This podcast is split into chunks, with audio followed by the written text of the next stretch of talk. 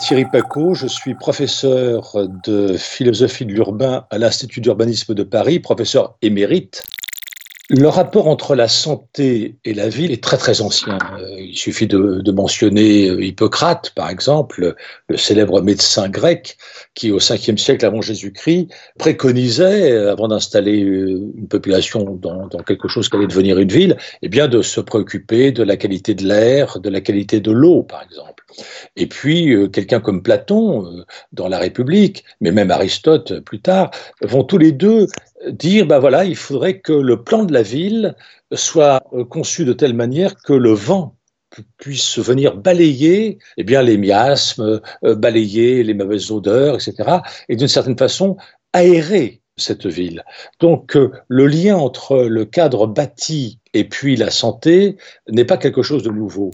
Avec la découverte de la double circulation du sang par euh, Harvey au XVIIe siècle, on a eu cette idée que tout circulait dans la ville comme le sang circulait dans le corps humain. Une vision organiciste, si vous voulez, de la ville s'est imposée et l'on s'est dit, ben, il faut que la ville soit parcourue par euh, de l'eau qui viendrait la nettoyer, qui viendrait l'entretenir, et puis évidemment qu'on puisse y mettre des parcs et des jardins qui seraient un peu l'équivalent des poumons il y a là une espèce de relation très anthropomorphique de la ville. La ville a un cœur, la ville a des poumons, la ville a des artères.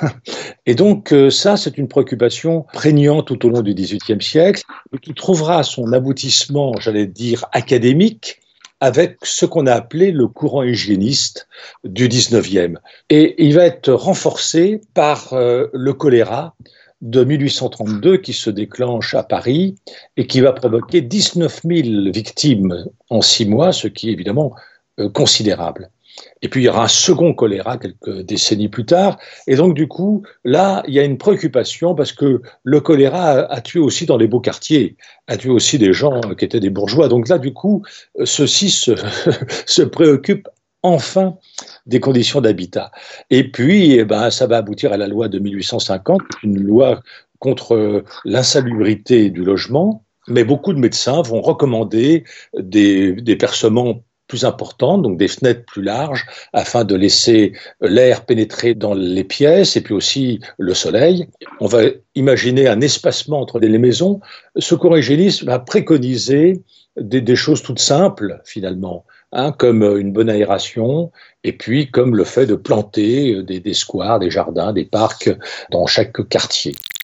Avec les antibiotiques, au lendemain de la Seconde Guerre mondiale, on a cru que les grandes épidémies, les, graves maladies, etc., appartenaient au passé, persuadés que, tout allait bien, que la ville était une ville de gens en bonne santé, de, gens actifs, euh, prêts à consommer euh, comme il fallait, et donc la ville était devenue ce que j'ai appelé la ville productiviste, c'est-à-dire une ville faite par et pour les hommes, en bonne santé, solvable et actif. Et évidemment, Aujourd'hui, on s'aperçoit que dans la ville, il y a beaucoup de gens souffrants, il y a beaucoup de gens euh, au chômage, il y a beaucoup de gens exclus. Et donc, la, la ville ne correspond plus à cette population. Alors, indépendamment de la pandémie, mais la pandémie est venue souligner cela, il nous faut repenser la configuration de nos villes les mégalopoles ne sont pas euh, des montres suisses. Hein. Il suffit de regarder la, ville de Paris, par exemple, le, transport en commun euh, est saturé sur certaines lignes de RER. E Donc, euh, il y a cette idée quand même que plus une ville est, importante en nombre, mieux c'est. Et j'essaye de démontrer dans Mesures et des mesures des villes, publié par le CNRS Édition, à quel point évidemment c'est faux. Et donc, il faut nous interroger tous sur la juste taille d'une agglomération urbaine et je dirais même sur la juste taille d'un territoire, parce que la crise sanitaire pointe cet aspect très important du lien entre santé et alimentation, et donc alimentation et agriculture, autonomie alimentaire des, des, regroupements humains, tout ça est dorénavant lié. Imaginez quand même que Paris, 2 200 000 habitants. S'il y avait une grève des transporteurs, son autonomie alimentaire, c'est deux jours. Au point où je suis persuadé qu'il ne faut plus du tout opposer ville et campagne, mais au contraire, jouer sans cesse sur leur complémentarité, c'est-à-dire introduire, si l'on peut évidemment, des forêts urbaines dans les agglomérations, introduire des fermes urbaines, euh, favoriser au pourtour des villes des ceintures maraîchères, etc. etc.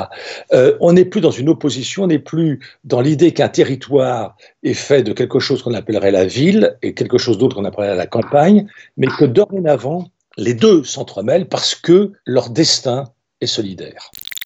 On voit bien que l'architecture n'avait pas intégré la possibilité de travailler chez soi, de travailler à domicile, donc ça, c'est quelque chose qui va certainement changer. Ça va jouer sur ce que je préconise depuis longtemps, l'adaptabilité des logements. Arrêter d'imposer, d'affecter à chaque pièce une seule activité. Cette activité peut changer avec le vieillissement de la population de l'appartement ou avec le départ des adolescents, etc., etc. Donc on voit bien que la typomorphologie, pour parler d'un terme technique, la typomorphologie de chaque logement est quelque chose qui devra être beaucoup plus souple dans les temps qui viennent. La question de la juste taille de la ville, c'est une question de la juste taille de tout.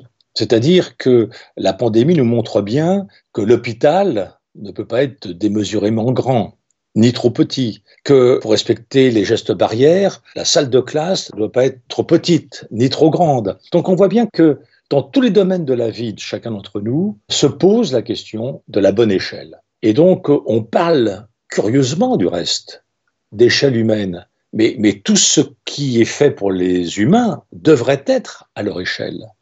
Et donc, une mégalopole de 30 millions d'habitants n'est pas raisonnable. Non seulement dans son empreinte carbone, qui est démesurée, mais en plus dans sa nécessité de multiplier des déplacements inutiles et coûteux en énergie. Alors tout d'abord, il faudrait rompre avec le tout béton passer aux matériaux biosourcés, euh, la paille, euh, le chanvre, euh, la terre, le bois, etc., sont simplement une recommandation de bon sens. Alors voilà, voilà des modifications. Je crois aussi que la végétalisation, la végétalisation, c'est quelque chose qui était déjà en attente, qui était déjà une demande, qu'il nous faut réintroduire de la nature en ville. Ça, je pense que ça, c'est acquis. Ça peut jouer de 1 degré à 2 degrés sur la, sur la température quotidienne, quelle que soit la saison. Donc, euh, euh, je rêve évidemment à haute voix que euh, les parcs et les jardins ben, soient reliés entre eux par d'autres bosquets, par d'autres haies, par d'autres plantations, en, ce que j'ai appelé une farandole verte. Et ces farandoles vertes qui, qui seraient quelque chose qui animerait chaque ville, eh bien, deviendraient des terrains d'aventure pour les enfants. Les enfants, les grands oubliés de la ville. Et avec ce confinement, les enfants n'en parlent encore moins qu'avant.